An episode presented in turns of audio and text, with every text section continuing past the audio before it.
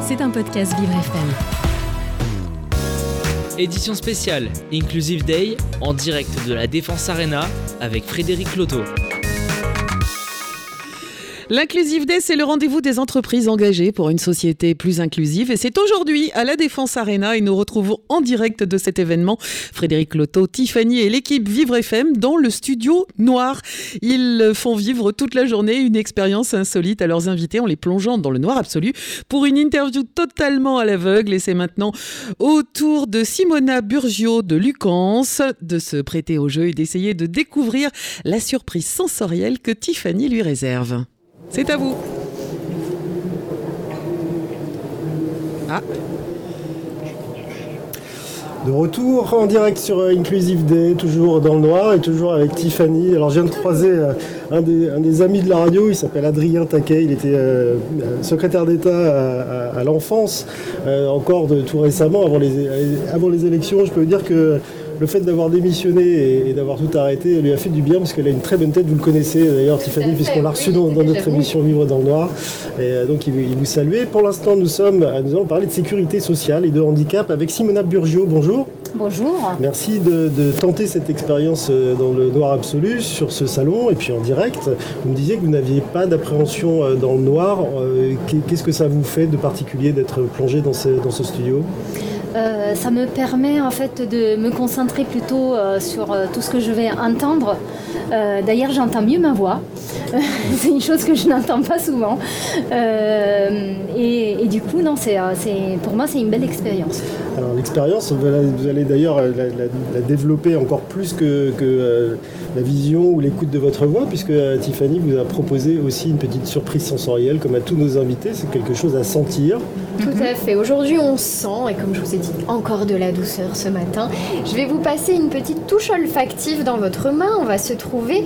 Le but pour vous, bah, c'est de nous dire ce qui vous vient à l'esprit quand vous sentez cette odeur. Le but n'est pas de deviner, mais vraiment de parler de ce que ça vous évoque. On est tout en douceur ce matin. Frédéric, je ah vous la passe également. Merci. Ça, je vous l'ai jamais fait sentir, Frédéric. C'est nouveau. Ah oui. Ma petite nouveauté. Ah oui. Ah, c'est une odeur très douce déjà. Euh, vous avez parlé de serre, effectivement, c'est, euh, on la sent à peine, je trouve. C'est léger, ouais. Oui, c'est très léger. Donc ça vous évoquerait quoi dans cet univers de douceur? Euh, Ça m'évoque un peu le talc, ça m'évoque... Quelque chose d'un peu sec ou propre je sais pas. oui, mais aussi un côté fleuri en même temps.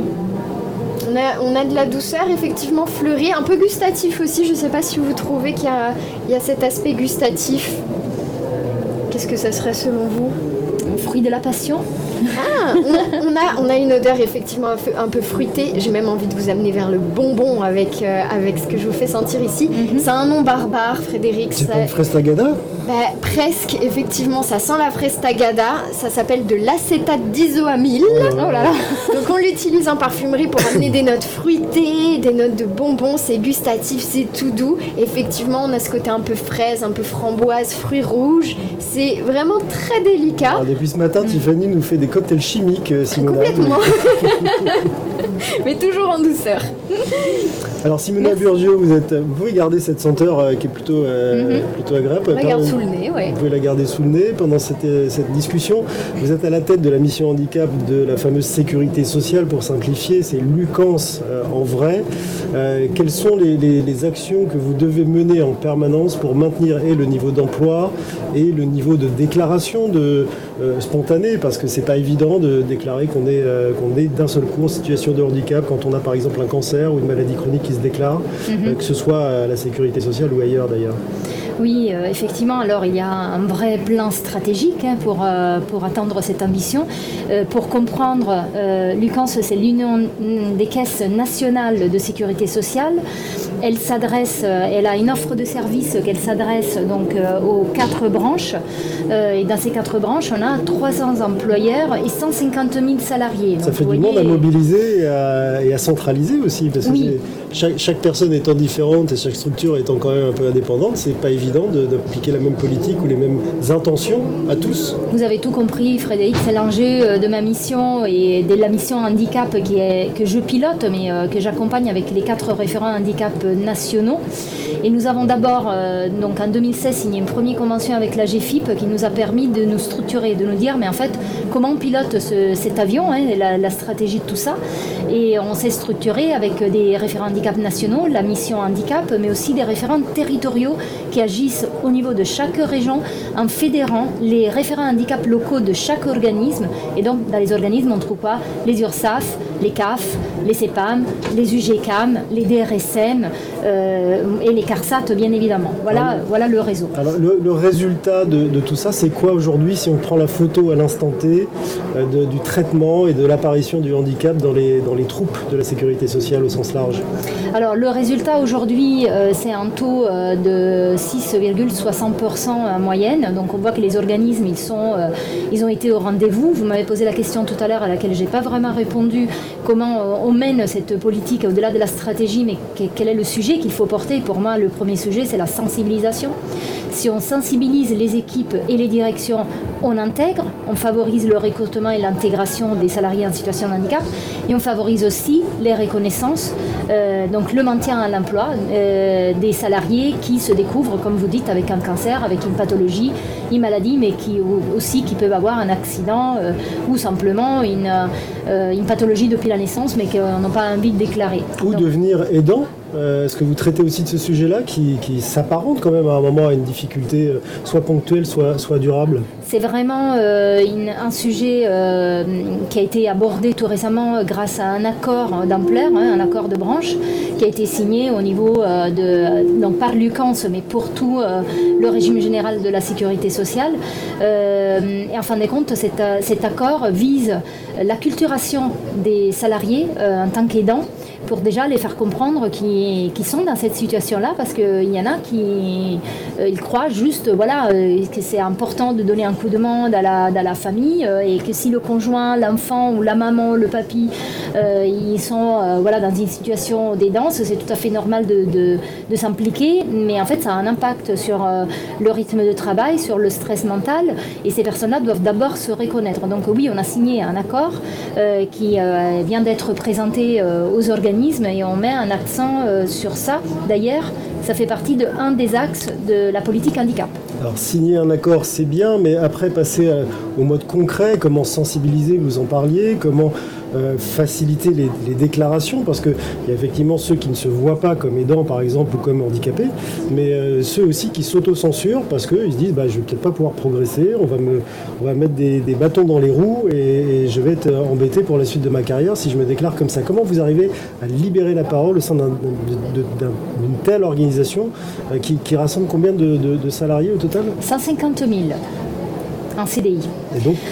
Donc, comment on fait euh, C'est un grand challenge et c'est un changement culturel. Donc, ça ne peut pas se faire en claquant euh, les doigts ou euh, tout simplement en disant voilà, on a signé un accord, maintenant appliqué et, et, ça se passe. Non, c'est pas comme ça. Effectivement, il faut l'accompagner au quotidien. les accords ce sont des ambitions stratégiques, mais ce sont aussi des actions concrètes. Et c'est dans les actions concrètes que en les mettant en, application, on favorise à un moment donné le changement culturel. Alors pratiquement, euh, on va euh, déployer une euh, vidéo de 5 capsules sur la RQTH, justement pour enlever tous les préjugés. on va le faire de manière un peu drôle, décalée pour la SCPH de cette année. Donc les salariés vont, recevoir cette information, mais c'est tout l'accompagnement qu'il y a derrière. Et bien évidemment, ça ce n'est qu'une petite action parmi euh, les multiples qu'on a déjà menées, qu'on va encore mener.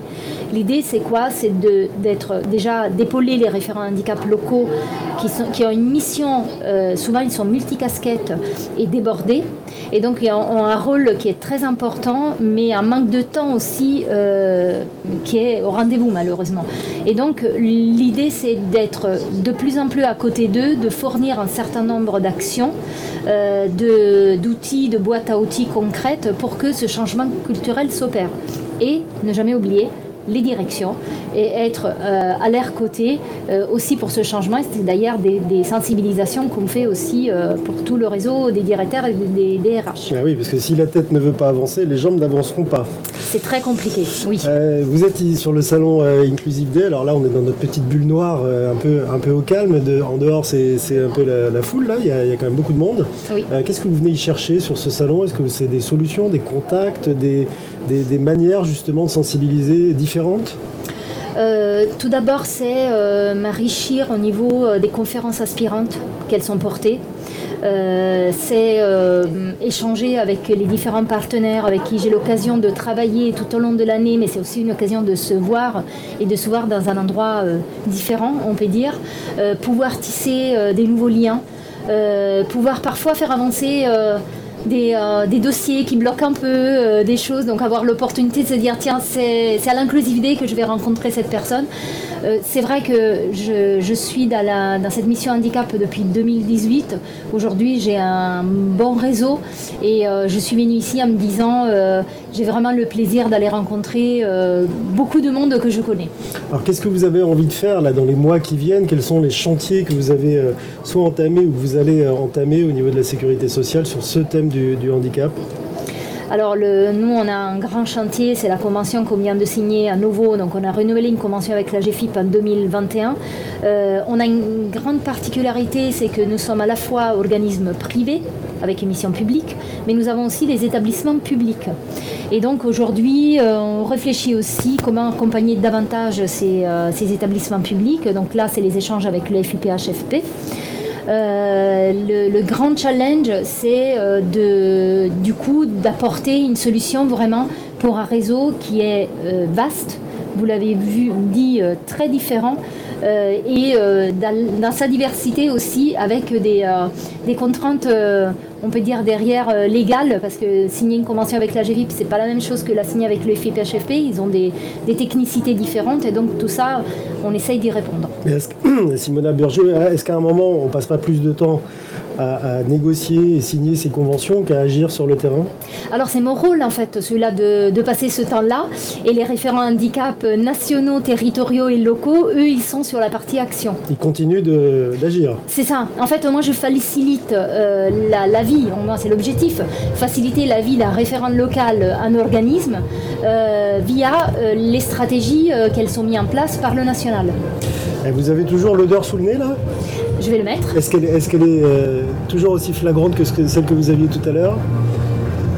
Euh, ça s'est atténué pas mal. Je pense que j'ai pas mal tripoté le papier. pas de stress quand même dans le noir. On l'a senti. Vous étiez particulièrement à l'aise. Merci beaucoup Simona Burgio d'avoir été avec nous en direct euh, depuis euh, Inclusive Day et dans le noir absolu. je rappelle que vous êtes la pilote de la mission handicap de Lucans, qui est l'ensemble des, structures qui composent la sécurité sociale. C'est le nom un peu que tout le monde connaît. Donc encore pas mal de, de chantiers en vue. Vous reviendrez, j'espère, nous en parler euh, quand vous aurez euh, réussi à fédérer euh, tout ce beau monde, mais déjà 6,5 ou plus de 6,5% de, de taux d'emploi, vous, vous devez être fier.